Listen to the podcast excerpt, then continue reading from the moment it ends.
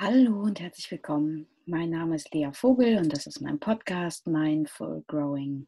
Ich melde mich heute so kurz vor dem Wochenende und möchte gerne eine kleine Geschichte vorlesen.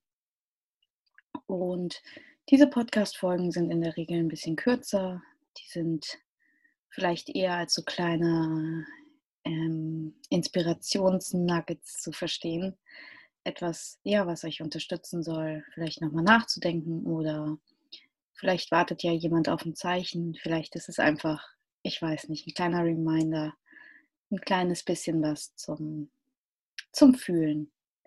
Und die Geschichte heißt Der Anspruch. Und sie geht so.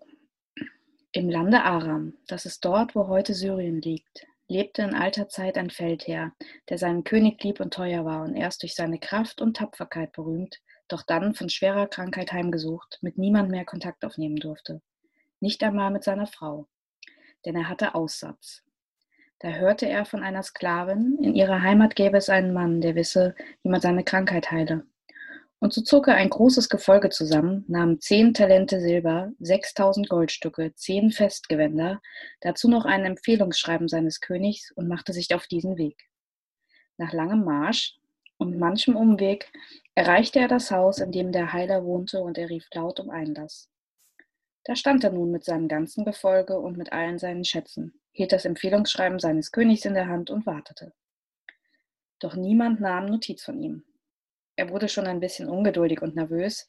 Da öffnete sich eine Tür, ein Diener kam heraus, ging auf ihn zu und sagte, Mein Herr lässt melden. Wasche dich im Jordan, dann wirst du wieder heil. Da glaubte sich der Feldherr lächerlich gemacht und auf den Arm genommen. Was? sagte er. Das hier, das soll ein Heiler sein? Der hätte doch zumindest selber zu mir kommen, seinen Gott anrufen, ein langes Ritual eröffnen und jede wunde Stelle meiner Haut mit seiner Hand berühren müssen. Das hätte mir vielleicht geholfen. Und nun soll ich nur in diesem Jordan baden? Und wutentbrannt drehte er sich um und machte sich auf den Weg zurück. Das ist das eigentliche Ende der Geschichte. Weil sie aber nur ein Märchen ist, geht sie doch noch gut aus.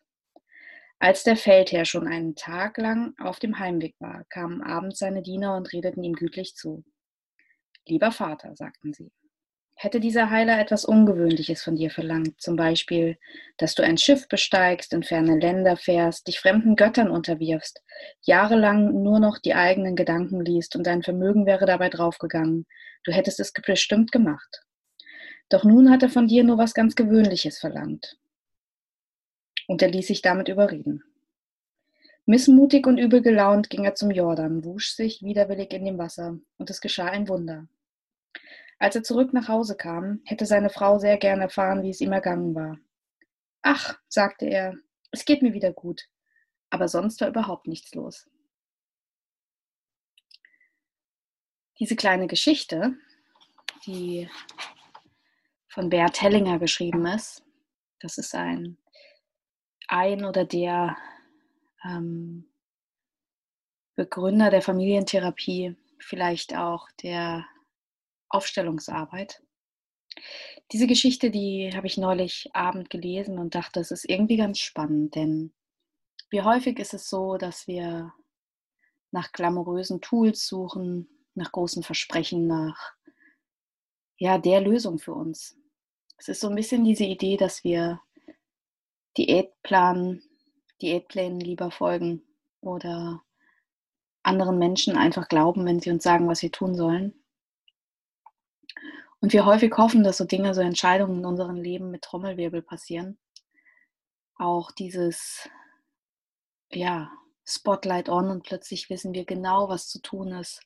Plötzlich wissen wir ganz genau, dass die, ja, dass das jetzt unser neuer Weg ist oder dass wir jetzt hier lang gehen müssen. Und ich selbst ertappe mich ganz oft dabei, wie ich denke, es muss doch irgendwie glamouröser wirken, wenn ich jetzt so eine Veränderung initiiere. Und wenn sie langsam aber stetig geht, dann finde ich sie nicht so stark oder empfinde sie häufig nicht so stark, wie wenn sie mit viel Klimbim, also vielleicht wie das hier in der Geschichte genannt wird, mit viel fremde Schiffe besteigen, in ferne Länder reisen, mit vielen Gewändern und mit vielen Goldstücken. Und dann habe ich das Buch zur Seite gelegt und dachte, ja, genau so ist es ja irgendwie. Die wirklichen Veränderungen, die finden im Stillen statt. Die finden irgendwie dann statt, wenn wir dann weitergehen, wenn wir eigentlich schon nicht mehr finden, dass es besonders ist. Und wenn wir dann weitergehen, wenn wir wirklich Mut brauchen und wenn wir dann weitergehen, wenn es nicht mehr neu ist. Das heißt, die Meditation am Morgen, die Veränderungen der Ernährung, das Sportprogramm, das alles machen wir, wenn es aufregend und neu ist und lassen es dann schleifen, wenn wir uns daran gewöhnt haben. Und dann suchen wir uns lieber ein neues Tool, etwas anderes, vielversprechendes.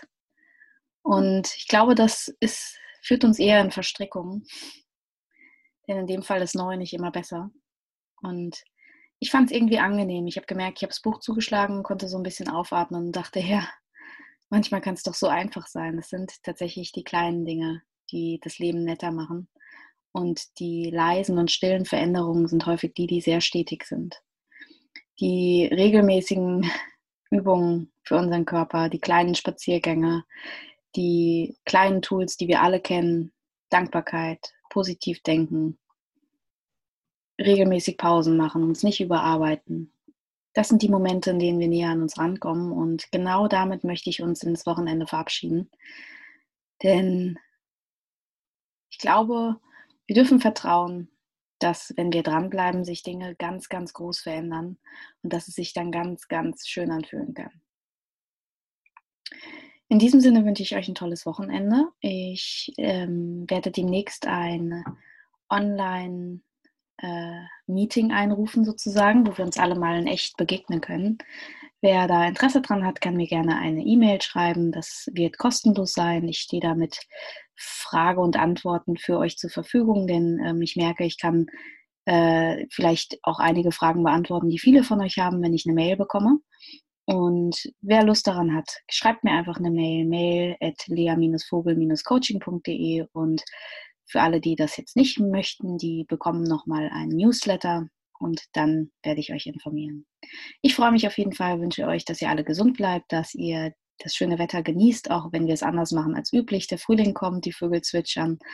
Äh, bis nächste Woche. Tschüss.